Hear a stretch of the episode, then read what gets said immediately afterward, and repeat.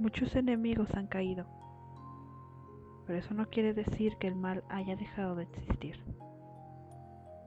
En un lugar distante, en tierras lejanas, se ha levantado un reino humano, próspero y rico, grandioso a ojos humanos, un lugar soñado para vivir, seguro y alejado de las criaturas mágicas y sobrenaturales.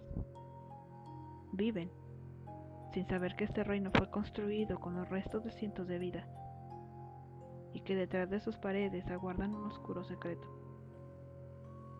Dos mundos en guerra y un amor que definirá el destino de todos. Sed de venganza, sed de amor.